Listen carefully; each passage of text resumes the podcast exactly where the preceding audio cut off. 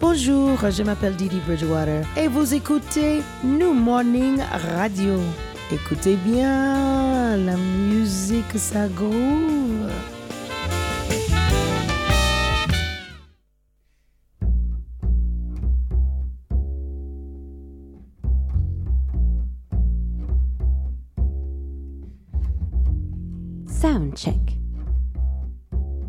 Lionel Escanazi.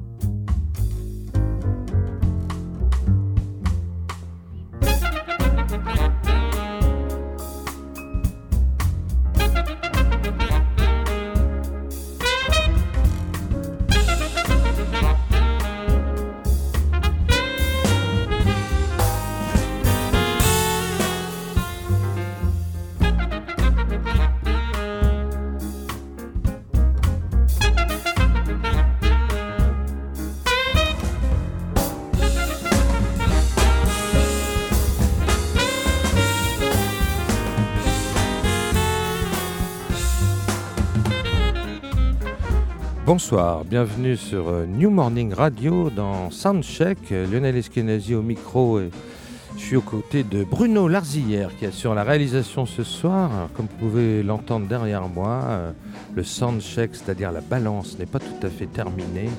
Et sur la scène euh, du New Morning ce soir où nous sommes en direct, donc euh, il y a le grand Dave Holland à la contrebasse et, son nouveau quartet. Et là c'est un groupe euh, de tueurs, comme on dit, des musiciens américains euh, tout à fait importants dans la scène du jazz d'aujourd'hui. Chris Potter au saxophone, Lionel Loueke à la guitare et Eric Harland à la batterie. Vous voyez un quartet exceptionnel qui vient de sortir un disque tout récemment qui s'appelle Aziza Dance.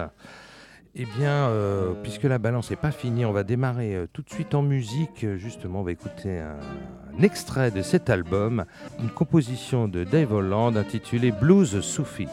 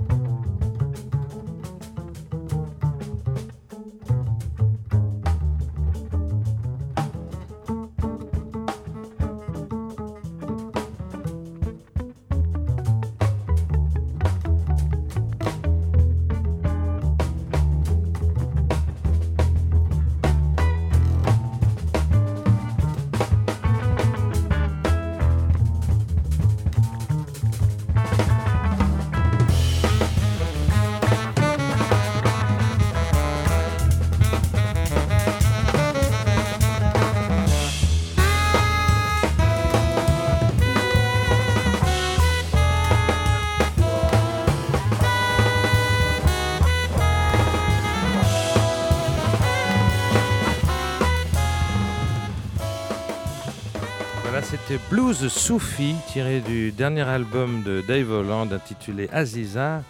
Dave Holland, welcome to New Morning Radio. Thank you very much. nice to be here. Thanks. Lionel Weke, bienvenue à New Morning Radio. Merci, merci à vous.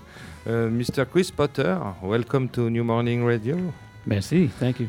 So, Dave, uh, tell me something about about this fantastic uh, group because uh, the connection with Lionel is really important in this project. It, it is certainly. You know, Lionel creates a, a wonderful environment uh, sonically for us to work with, and of course, his uh, very individual approach to the instrument is a big part of the sound of the group.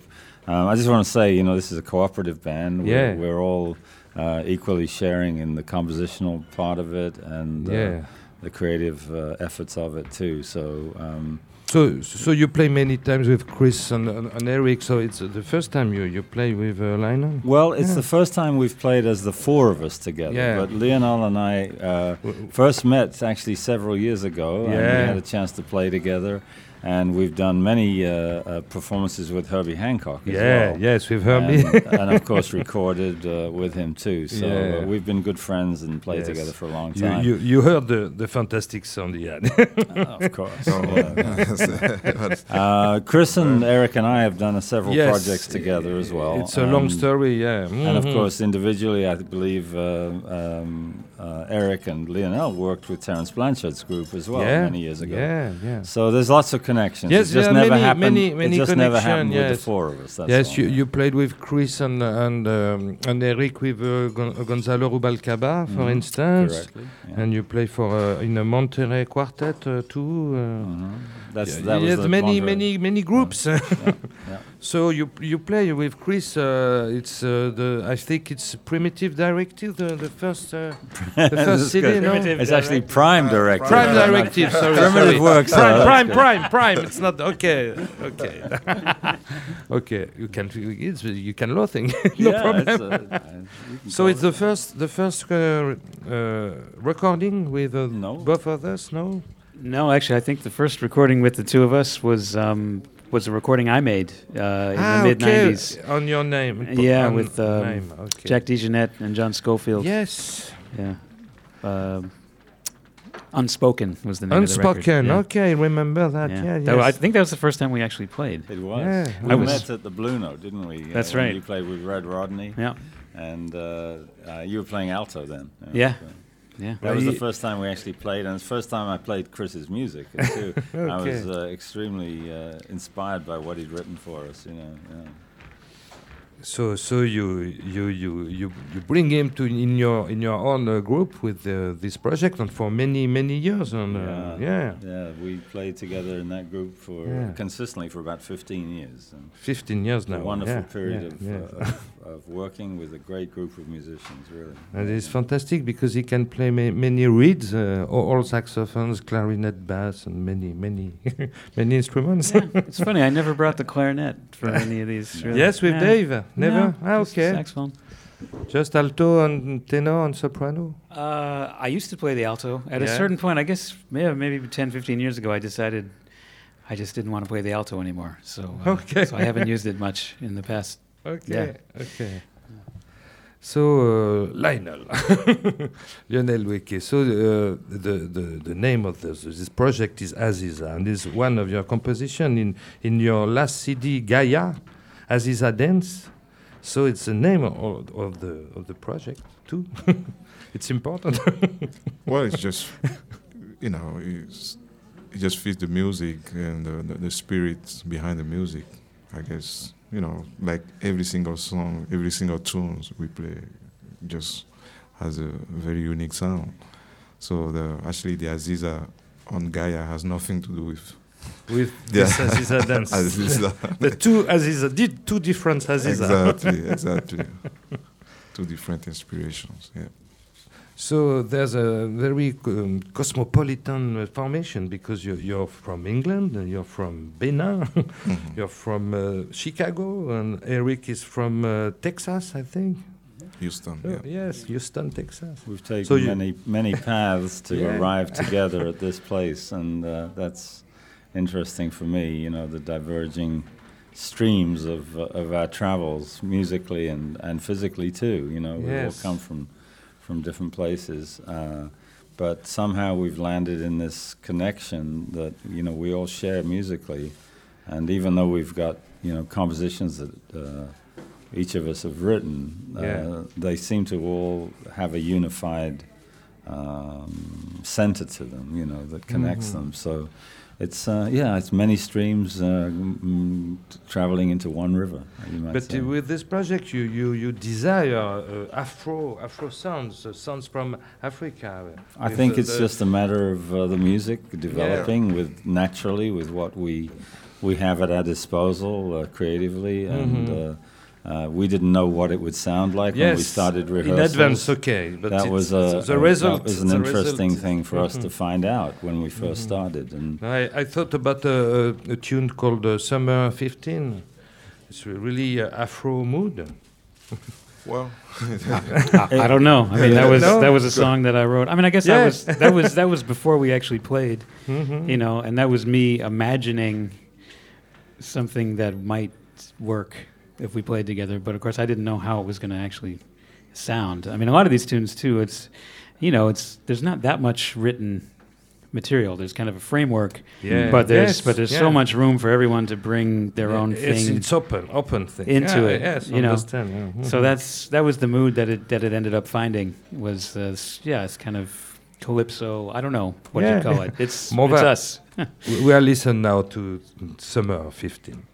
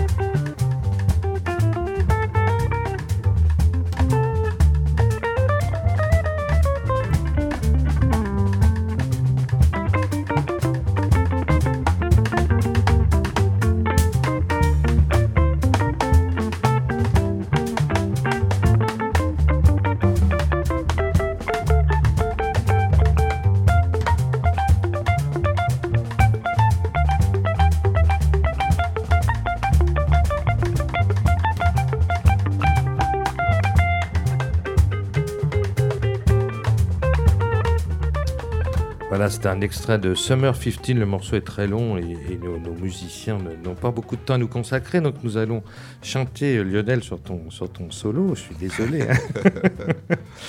donc il y a là, il y a vraiment une ambiance africaine dans la manière dont tu joues quand même. là.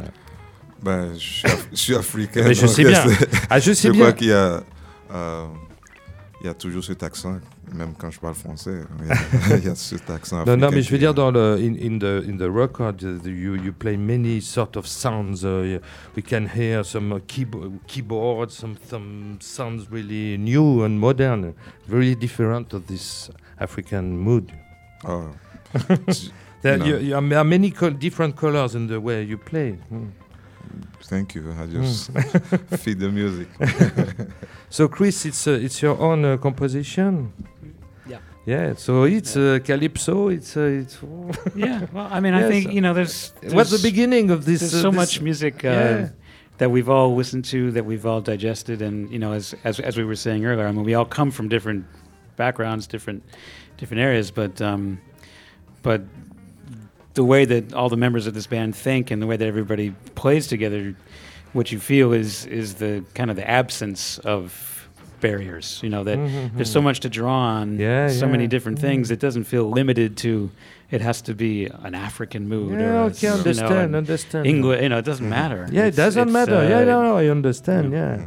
Yeah, but it's uh, the, the, this record is fantastic because there are many, many, many. It's really rich, you know. Well, we're glad you. you're enjoying Yeah, it. thank Thank you. you very much. it's like a, a painter with uh, many colors, you know. yeah. Yeah. Well, we I think we all enjoy variety in music. you know, yeah, and we like to find uh, lots of different settings for what we do. And as Chris said, you know, when we bring the music to the group, I don't think any of us have a finished idea of, of what the composition is going to be.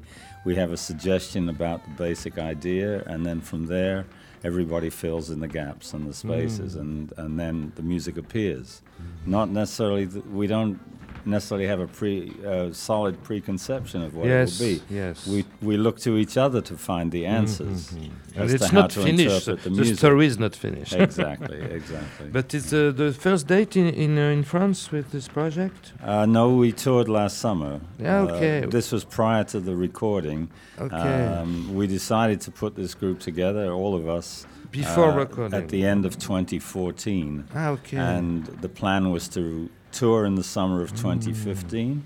And during the tour, we had such a good time playing together. We said, let's go in the studio when we go back to New York. yes, it's So it- in September in 2015, we made this recording. It's better in this way to to to play in some concert before recording. Uh, we had a Uh, chance to. yes, you know, it's put it- It, better. it, well, it doesn't have to be, you know, but it, you know, we did it because it, it felt good. It felt good to do Mhm. it that Mhm. way because so so you you are going to play all the tunes with Chris and we don't know. we don't know yet. we don't know have a set list. Not not, Not- every night. not really Uh, different we, night, We, we- okay. We, play what we feel like. ah, it's really open. you know, okay, yeah, it's fantastic. yeah, yeah. Ah, I appreciate that. So do we. so, so I think that the people in the New Morning were very happy. It's uh, very special to play in this place. You you play many times in New Morning. I think we all have. Yes. yeah, Lionel yes, too. uh, Chris, you play always in New Morning when you go to Paris. uh, Yeah. yeah. many times. Many times. So home away it's, from home. it's many, Welcome me- home. many Yeah. Memories, many memories for you there. Yeah, it's been a, a, a you know a sort of landmark establishment in Paris uh, for so many of the musicians, and uh, we of course play in other venues as well. Yeah. But this has been a constant in Paris for many, many years since it opened. I think in the late '70s, and uh, you know we've always appreciated the consistency of this place existing in Paris. It's not easy yeah, yeah. to keep a place going and to, to, you know keep that open invitation that Mm. that they have here at the New Morning. It's wonderful. It's uh, 35, the birthday of the New Morning, 35 years now this Yes, year. Yes. And uh, we hope, you, you all hope that it's uh, just the beginning, you know. yeah, right. and we hope we, we, we go there many times uh, after that. So um, th- thank you very much. Thank you very much. You, you are very happy to, to be there with you. And, and now we are going to listen uh, Aziza Dance, uh, the Lionel Weke composition. it's the beginning of this record, Very good. beginning of this story. Okay. Well, thank you okay, very much. thank you very Thank much. Thanks Thank for you. having us. Thank you. Okay.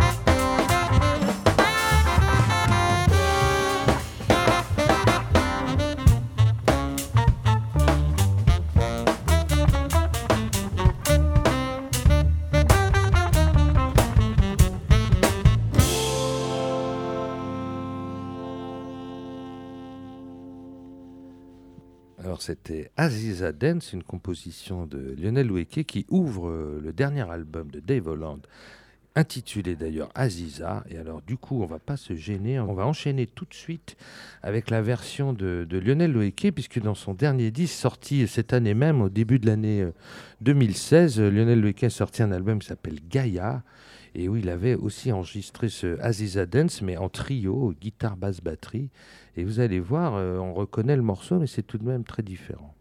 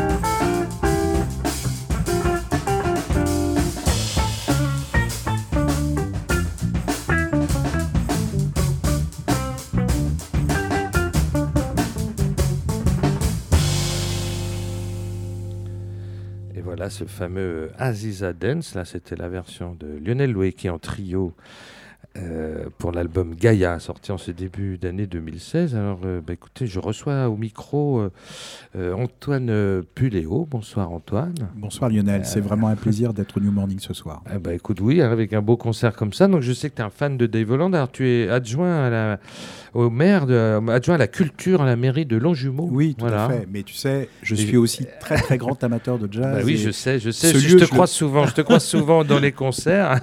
Ce lieu, je le connais depuis 35 ans parce que j'ai fait l'ouverture du New Morning. Et quel, euh, quel 35 ans Je trouve que euh, Catherine Fary a vraiment euh, fait les choses bien. Hum. On peut dire que les affiches sont plus belles les unes que les autres. Il y a des musiciens fantastiques. Et puis ce soir, le grand, grand Dave Holland. Bah oui, là, ça va être un concert. On a, on a hâte hein, d'entendre ça. On a assisté à la balance. On a vu un peu ce que, ce que ça donnait. c'est très beau. C'est vraiment Et alors, moi, tu as vu, j'étais très étonné. Ils n'ont pas de cette liste. C'est très ouvert. Ils sont. Ils sont euh, super cool, quoi. Mais tu sais, Dave Holland était à géométrie variable, si je puis dire, puisque c'est un musicien qui s'est adapté à plusieurs contextes puisqu'il a un autre euh, quartet avec Kevin Eubanks, ce grand guitariste. Ouais, l'album Prism. Voilà, qui est vraiment fabuleux. Et puis, dans, dans, sa carrière, il a quand même accompagné Miles Davis euh, pendant trois ans dans les grands, plus grands festivals, l'île de. White, etc., etc. Et euh, moi, je recommande aux gens de, l'écouter, puisque euh, c'est quand même un des grands contrebassistes et un des grands bassistes de l'histoire du jazz. Et un très grand compositeur, il faut quand même le dire, parce qu'il y a des, quand même des sacrés, des sacrés morceaux. Euh, un fan de Charles Mingus, hein, il avait fait un hommage à Charles Mingus il y a quelques années. D'ailleurs, il utilisait beaucoup le, le trombone, qui est des instruments qu'aimait bien Mingus dans son, dans son fameux quintet. Hein, euh, et bah oui, euh, c'est quand même un grand monsieur. Et alors, il est d'une gentillesse, d'une simplicité. Euh, ça, ça, fait plaisir hein, de bah, Comme on disait avec Nathalie, une photographe de, habituée du New Morning. Mais Nathalie, prends le, tu peux parler au micro Non, elle n'ose pas. Elle ose pas. Bon. C'est que les plus grands, les plus grands dans ce monde n'ont pas besoin de de montrer qu'ils sont grands. Ils sont grands par leur âme et mmh. par leur musique. Absolument. Et moi, je, constate tous les jours en allant dans, plusieurs concerts, en voyant des, très grands musiciens, qu'en fait, ils sont tellement accessibles, notamment les musiciens de jazz hein, surtout, que euh, c'est un bonheur d'être avec eux, de partager euh, des concerts et puis euh, de parler avec eux. Bah oui, alors donc on va, bah, puisque tu parlais du, du, groupe Prism, qui est le, le, le groupe qu'on juste précédent, enfin l'album précédent de Dave Holland, hein, avec ce, ce, fameux guitariste Kevin Eubanks, magnifique, la famille Eubanks. Il faudrait faire une émission un jour d'ailleurs sur la famille Eubanks, parce qu'il a beaucoup bossé avec son frère qui est tromboniste, et beaucoup beaucoup d'albums, et puis il a fait quelques disques avec euh, Kevin, et là, là il y a un son très très rock dans ce, dans ce projet. Et on va écouter tout de suite donc un extrait de cet album Prims. Prism, c'est le, le, titre qui ouvre l'album, qui s'appelle The Watcher et qui est une composition de Kevin Eubanks.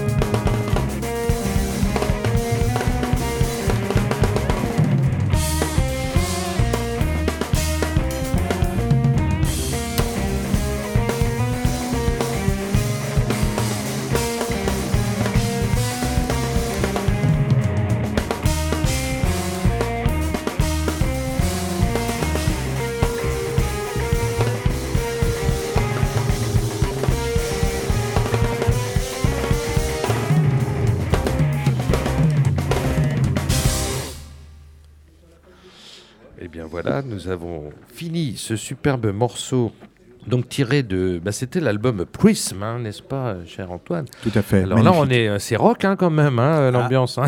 Kevin Eubanks donne une couleur très très rock, puis il a, il a un son très hendrixien. Il était passé la dernière fois avec Dave ici et il a époustouflé les gens.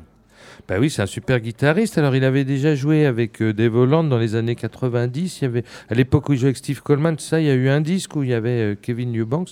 Il a surtout joué, euh, donc, comme je le disais, avec son frère tromboniste. Et il y a un troisième frère qui est trompettiste. Je ne sais pas si tu le connais. son prénom m'échappe, mais quand, quand Dave Holland avait fait un big band, il avait fait deux albums en big band Dave Holland avec 13 musiciens. Et le, petit frère, Hugh Banks, était au pupitre des trompettes, parce qu'il est trompettiste. Famille de musiciens comme les Marsalis. Voilà, alors on va, on va parler de guitare du coup, parce que euh, là, avec l'arrivée de Lionel Loeke dans ce groupe, d'un seul coup, c'est vrai que, que, on a l'impression que Dave Holland, euh, parce que ce projet Prism est très récent, le disque a trois ans. Hein. J'ai l'impression que Dave Holland, qui est lui-même guitariste d'ailleurs à la base, hein, il, joue pas mal d'instruments. Oui, oui, parce qu'il joue du violoncelle, de la, basse électrique. et, donc, il a, on a l'impression qu'en ce moment, il a vraiment envie de, cette couleur de, guitare plutôt que des pianos. Cela dit, il a eu, il a eu assez peu de pianistes dans ses, dans ses groupes. Il préférait le vibraphone, notamment dans son fameux quintet. Ça, je ne sais pas pourquoi. C'est une explication. il, fait partie de cette génération qui vient du free où le, on n'utilise pas trop le piano. oui, c'est vrai que c'est euh, piano est un un, instrument classique dans le jazz. Et très peu de, pianistes free, à part euh, bon, euh, certains comme euh, Steve Kuhn. Ou, oui. Bah, à l'époque, il, à l'époque, il jouait avec Corea. quand il a démarré, hein, Dave Holland, il jouait avec Chick Corea en 72. Euh, le projet Circle avec Anthony Braxton, euh, Barry Ashlow, ça c'était quand même très très free. C'était énorme. Hein, hein, ouais, ouais, et bah oui, mais là il jouait avec un pianiste, mais c'était une musique quand même extrêmement ouverte. C'était Chick Corea. Oui, c'était Chick Corea, absolument. D'ailleurs, il a joué après avec Chick Corea dans, dans le, le, troisième quintet de Miles Davis. Donc ce fameux quintet qui a notamment, surtout, euh, n'a pas enregistré de disques en studio, mais, mais a, enregistré, a beaucoup tourné, a fait toute une tournée, notamment en Europe. Il on trouve pas mal de disques live, notamment dans la série des bootleg séries, et puis euh, des DVD. puis notamment, ils sont passés euh, salle Playel en 69 à Paris au mois de novembre 69. Et euh, effectivement, donc, dans ce groupe, donc, il y avait Miles Davis, Wayne Shorter, Chic Corea, Dave Holland et Jack de Genette. Et là, il jouait de la contrebasse. Hein. En 69, il jouait de la contrebasse. Et puis en 70, il s'est passé un truc, c'est que Miles a eu envie d'électricité, il l'a mis à la basse électrique. Et tu sais pourquoi? C'est qu'en fait, euh, Miles Davis souhaitait proposer ce poste à Ron Carter. Et Ron Carter, qui sait aussi jouer de la basse électrique, a refusé. Bah, il, en, a fait sur un ou deux morceaux, mais ça n'a pas été conclu encore. Voilà. Et euh, Miles s'est tourné vers euh, Devilland dont il savait qu'il avait un son électrique. Il pouvait le faire parce que lui, il, donc il était anglais, Dave Holland, il avait joué dans des groupes de rock, il jouait de la basse et tout ça, donc il connaissait, il connaissait l'instrument. Et alors, faut, faut que les auditeurs qui n'ont jamais vu des, le film sur l'île de White, faut absolument qu'ils visionnent ça, parce que c'est quelque chose, parce que Dave Holland, il a une tête de hippie, donc les cheveux longs, le, le, le, bandeau autour des cheveux, la basse électrique, là on est dans une ambiance vraiment rock. Keith Jarrett, il, il joue de l'or avec sa, touffe de cheveux. Donc là, il y avait deux claviers, il y avait Chic Corea et Keith Jarrett. Euh, dont on sait ce qu'ils sont devenus. Dont on sait ce qu'ils sont devenus. Dave Holland qui est là, qui est tout jeune. Hein. Dave Holland, il a 70 ans aujourd'hui, il est né en 46. Mais donc en 70, il a 24 ans quand même. Hein. C'est un gamin. Hein. Ouais. Ouais. Mais déjà un grand musicien. Bah oui, bah alors puisqu'on parle de rock et puis, et puis, de guitare, on va, on va réécouter un morceau du dernier album de Lionel Loeke, qui donc maintenant fait partie du, groupe de Dave Holland. Et justement, vous allez voir, c'est très proche d'Hendrix, du blues. Moi, je pense aussi à, Cream. Tu te rappelles de ce groupe génial avec, avec Eric Clapton, Jacques Bruce et, Ginger Baker. Et donc, on va écouter un morceau de, du dernier album de Lionel Loeke intitulé Gaia. Et le morceau s'intitule Procession.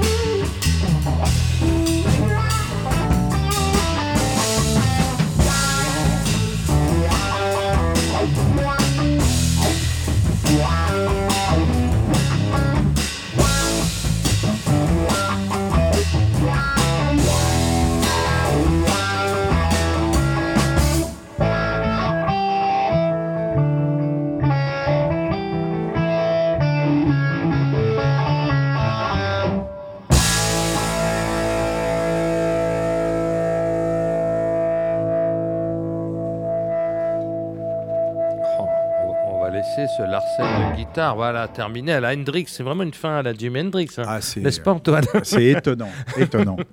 Ah oui, ben voilà, ben c'est Lionel Loeke qui est quand même un des meilleurs guitaristes aujourd'hui hein, dans, voilà, sur la scène musicale. Donc du jazz, la musique africaine, du rock, du blues, il peut tout faire. Je crois qu'il est très doué. C'est un musicien qui est doué puisqu'il a joué dans l'album de, de, Herbie Hancock. Bah c'est Herbie qui l'a découvert. Hein. Exactement. Dommage à Johnny Mitchell. Ouais, et en fait, depuis, euh, il fait une carrière étonnante. Bah oui, c'est un grand monsieur. Donc là, il est en trio avec le bassiste, il s'appelait Massimo Biolcati. Et le batteur, qui est très connu, s'appelle Ferenc Nemeth. Il était passé avec ce trio euh, New Morning il y a quelques mois. Eh bien, écoute, euh, cher Antoine, maintenant, on va, on va parler de Chris Potter, puisque je. Voilà, Chris Potter, ça fait longtemps qu'il travaille euh, avec Dave Holland. Hein. Ça aussi fait partie de ces saxophonistes américains incontournables. Il est devenu sur la scène jazz incontournable, puisqu'il accompagne des gens aussi variés que Johnny Mitchell. En fait, je pense qu'il dans l'esprit euh, des, Américains, il a un petit peu remplacé Wayne Shorter, qui vieillissant a dû euh, un petit peu euh, se contenter de, de son quartet. Mais Chris Potter est un très très grand musicien. Il est très doué et il est sessionman dans plusieurs grands grands disques, notamment avec la grande Johnny Mitchell avec qui il a enregistré. Oui, puis il a, ses propres projets. Il a, joué pratiquement avec tout le monde, puisque maintenant ça fait 20 ans à peu près qu'on le connaît. Et alors, euh, comme je le disais tout à l'heure, il est poly, euh, saxophoniste, toutes les hanches en fait, hein. toute la famille des hanches. Donc il joue euh, du soprano, de l'alto, du ténor, de la clarinette basse je pense que ça s'arrête là. Peut-être de la flûte, je ne sais pas. Ça serait pas impossible qu'il joue aussi de la flûte. Il a son tout premier disque, je sais pas si tu te rappelles, s'appelait Gratitude. Enfin, c'est pas son premier, mais c'est le disque qu'il a, son premier disque sur une major, en tous les cas, le disque qu'il l'a vraiment fait connaître en, France. Euh, donc Gratitude, comme son nom l'indique, il rendait hommage à tous les saxophonistes et les du jazz. Et alors, euh, sur chaque morceau, il jouait d'un instrument différent en plus. et, euh, et c'était époustouflant de bout en bout. Hein. C'était un album incroyable. Un très grand musicien. Voilà, et donc euh, il joue avec des volantes depuis pratiquement 20 ans. Et alors, bon, il y a des disques avec lui, il y a des disques sans lui, mais ils sont visiblement pas fâchés, puisque là, il revient dans, le groupe, et puis il revient vraiment euh, avec il a un son énorme, on a écouté la balance. C'était, alors là, il, il nous expliquait tout à l'heure qu'il est surtout au ténor hein, sur ce projet, et un petit peu au soprano, mais voilà, sur, uniquement sur ces deux instruments. Eh bien, écoutez, on va écouter justement euh, le dernier album de Chris Potter sous son nom. il se trouve que Chris Potter euh, a, signé sur le prestigieux label allemand ECM. Euh, d'ailleurs, Dave Holland a enregistré la plupart de ses albums chez ECM. Il se trouve que depuis une dizaine d'années, Dave Holland a monté son, son propre label il avait envie d'être indépendant et de gérer lui-même son business avec sa femme d'ailleurs qui, qui coproduit hein, les, disques. Euh, tu, comment s'appelle cette maison de disques d'ailleurs? J'ai un trou, bon, c'est pas grave. Euh, mais je, pense que. Ah si, Dare to Records. Dare to Records, voilà. Euh, et donc, il enregistre maintenant tous ses disques. Mais c'est vrai qu'il a fait toute sa discographie sur le, label ECM. Et, il se trouve que bah, Manfred Eicher, quand même, qui lui signe tous les gens intéressants, hein, notamment beaucoup d'Américains, parce que c'est difficile pour les Américains qui ont, vraiment envie de, quelquefois, de de créer leur propre musique, leur propre univers. Il se trouve que maintenant, dans les majors, et ça c'est un débat qu'on pourrait, on pourrait ouvrir, c'est que les, même les grands noms, ils, bah, ils arrivent plus à, faire ce qu'ils veulent. Quoi. ça, c'est un vrai problème. On leur impose presque une musique, enfin on leur impose des formats, des durées, des, des un son, des, une production. Complètement. Et, ils ont envie de faire leur propre truc. Alors c'est vrai qu'avec Manfred Asher, il y a un son OCM, mais une fois qu'on rentre dans cette maison, on accepte ce son-là. Et puis c'est vrai que du coup, il a un peu changé sa musique, euh, Chris Potter, euh, avec cet album qui s'appelle Sirens, qui date d'il y a trois ans, 2013. Euh, Et on va écouter tout de suite un morceau, alors qu'un très beau titre, Wine Dark Sea.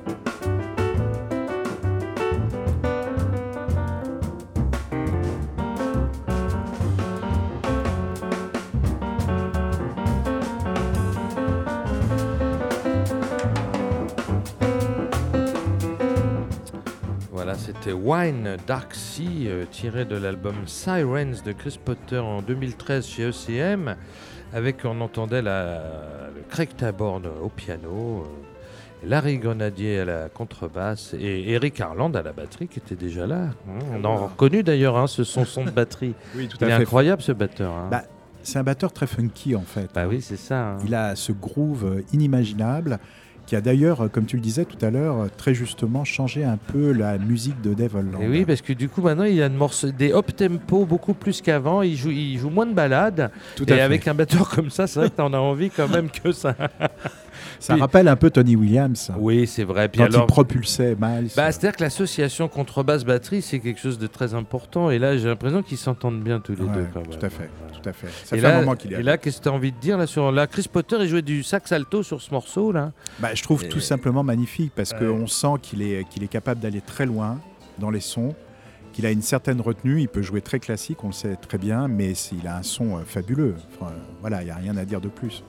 Alors on va on va enchaîner justement donc à l'époque où, Dave Holland euh, bon il n'a pas découvert Chris Potter. Chris Potter était déjà connu. D'ailleurs il nous a dit tout à l'heure au micro que, la première fois qu'ils ont joué ensemble c'était sur un, projet d'ailleurs où Chris Potter était le leader mais bon très vite euh, Dave Holland l'a inclus dans son quintet alors c'était ce quintet il a été euh, le Dave Holland quintet parce que vraiment dans les années à la fin des années euh, 90 début 2000 ce quintet a, a duré longtemps hein, et a été assez stable avec les mêmes musiciens.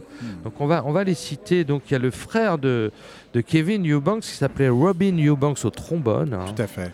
super tromboniste. Exactement. Qui, c'était, c'était l'équipe des jeunes loups, comme on les appelait, euh, Young Lions. D'ailleurs, il y a un disque Oui. où il y avait toute l'équipe des Brandford Marsalis, des Kevin Eubanks. Voilà, c'est la même des- génération. hein, Et en ouais, fait, ouais, c'est ouais. c'est vraiment des, des gens talentueux qui, pour certains, ont un peu disparu de la circulation, il faut le dire, puis pour d'autres, se sont associés avec des grands musiciens et ont fait des carrières fabuleuses.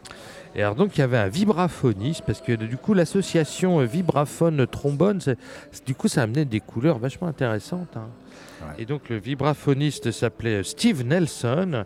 Et alors à l'époque il jouait pas encore avec Eric Harland, il jouait avec euh, Billy Kilson, euh, le batteur. Il a joué longtemps avec Billy Kilson. et il s'entendait bien aussi. C'est un très très bon batteur également. Oui, c'est vrai que pour les balades ou pour des atmosphères un peu blues, il était Ouais. excellent ce Billy Kilson.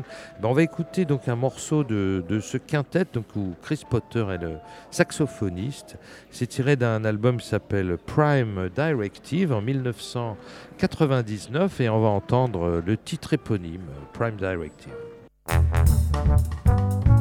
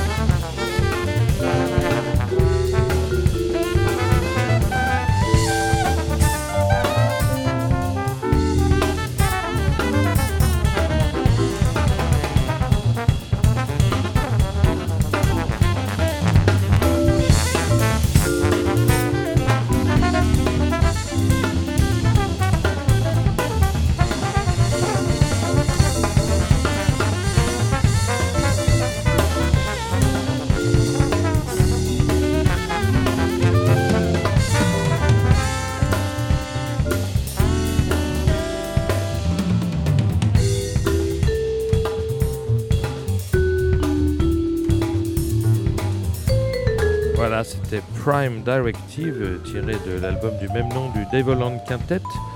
Donc avec une, très très belle interaction entre le saxophoniste Chris Potter et le tromboniste Robin Eubanks, n'est-ce pas Antoine?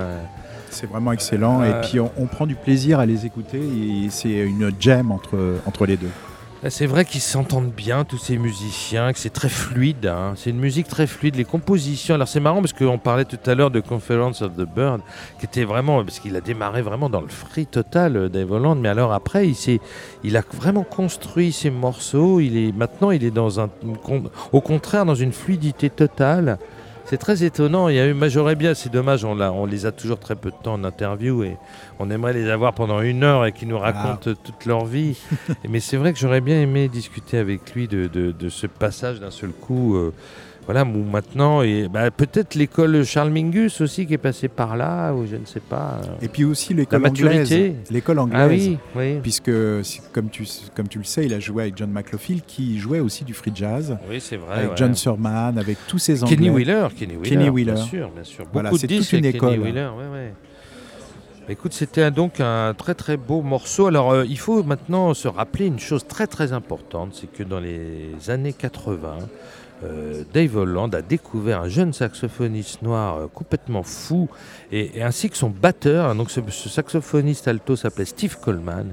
Il était tout jeune, et avec son batteur Marvin Smith, ils avaient un petit peu euh, inventé une nouvelle musique, une nouvelle façon de, de rythmique en tous les cas. hein. Ils appelaient ça Hembaz. Voilà, le fameux M-Bass. Il y avait d'ailleurs Cassandra Wilson. C'était un collectif de musiciens qui était un peu dirigé par le batteur qui s'appelait Doug Hammond, hein, qui était un peu à l'origine de, de ce truc-là. Et ils avaient inventé une, nou- une nouvelle conception rythmique de la musique. Tout à fait. Et Dave Holland, d'un seul coup, s'est passionné pour ces jeunes musiciens. Et c'est là où il est quand même extraordinaire, c'est qu'il prenait quelque part un risque de, de prendre Steve Coleman dans son groupe qui était complètement inconnu. hein. Donc je parle des années 84-85. hein. Euh, le premier album avec Steve Coleman date de 1984. Et euh, bah, on va écouter tout de suite, euh, puisqu'il est resté longtemps dans son groupe Steve Coleman, et alors euh, souvent en quartet ou en quintette. Et puis alors il a eu une idée géniale de, en 1988, hein, toujours pour le label ECM, de- de- d'un seul coup de faire un disque en trio. Donc un trio saxophone, contrebasse, batterie. Donc euh, Steve Coleman au saxophone alto, Monsieur Dave- Steve Coleman. Dave Holland à la contrebasse et Jack de Jonette à la batterie. Donc là, Ah, quand même, ah oui, c'est quand même un truc énorme. C'est une composition de Dave Holland qui s'appelle Rivers Run.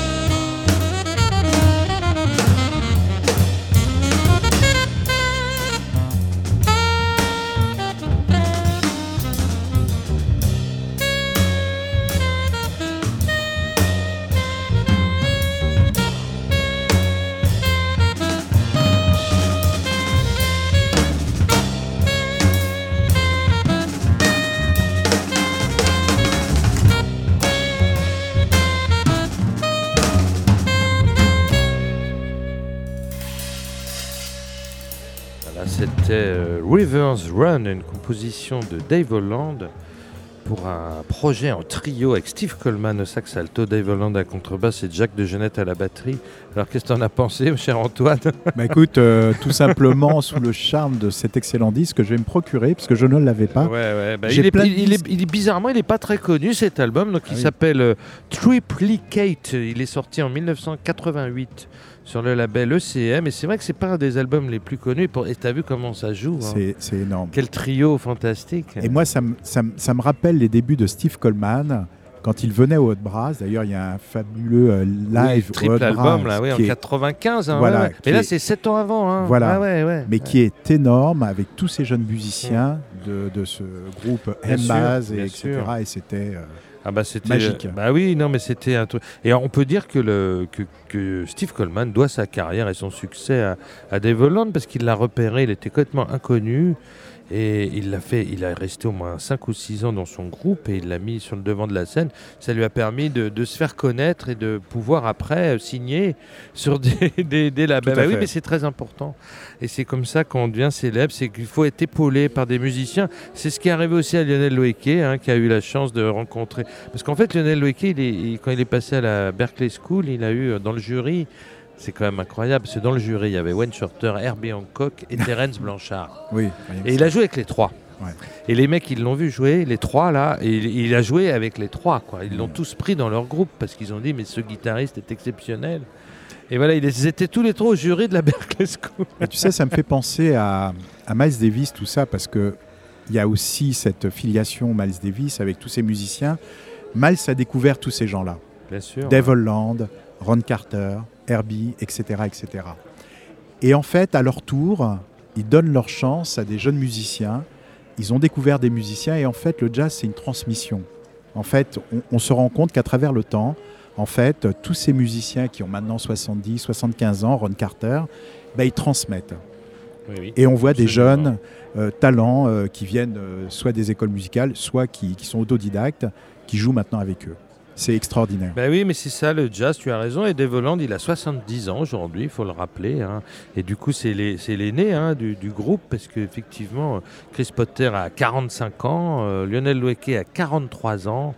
Et alors, le, petit jeune, c'est Eric Harland, le batteur, qui n'a que 38 ans, lui. Hein. voilà, donc, euh, bah, non, mais c'est une belle histoire, mais c'est vrai que quand on est leader et qu'on a un certain âge, mais ils font tous ça, hein, Daniel Humer, euh, Michel Portal, euh, Joachim Kuhn et, beaucoup d'autres, bah voilà, c'est il avait fait un album, euh, un concept euh, Daniel Humer qui s'appelait Baby Boom, hein, où il prenait, les, il prenait ses élèves du conservatoire comme musiciens, et ses élèves c'était quand même Manu Kodja, Christophe Monio, Mathieu Denarier, Sébastien Boisseau, c'était quand même des sacrés musiciens. Et eh bien écoutez, on va se dire au revoir. Bah, merci beaucoup de ta présence Antoine. Écoute, ça a été un plaisir pour moi de venir ce soir, euh, réaliser cette émission avec toi et puis rendre hommage à ces 35 ans du New Morning, bien évidemment, bien sûr, bien sûr, qui continue, ben oui, et, euh, et, et, notamment à ce grand maître de la contrebasse, et de la basse qui est Dave Holland. Eh ben, merci, merci à toi. Eh ben, le, New Morning commence à se remplir sérieusement, mais écoutez, si vous nous écoutez en direct, il doit encore rester quelques places. Venez donc nous rejoindre parce que nous allons assister à un concert vraiment exceptionnel. Donc je remercie euh, Bruno Larzillière qui a assuré la, réalisation. C'était euh, Lionel Eskenazi au micro. On va se retrouver forcément euh, bientôt pour une prochaine émission de Soundcheck. Et on va se quitter en musique, bien évidemment, avec euh, le projet euh, Aziza de, Dave Holland, ça tombe bien. Et donc on va écouter euh, un morceau qui s'appelle Sleepless Night, où, vous pourrez entendre Lionel Louéquet chanter. Au revoir et à très bientôt. Au revoir.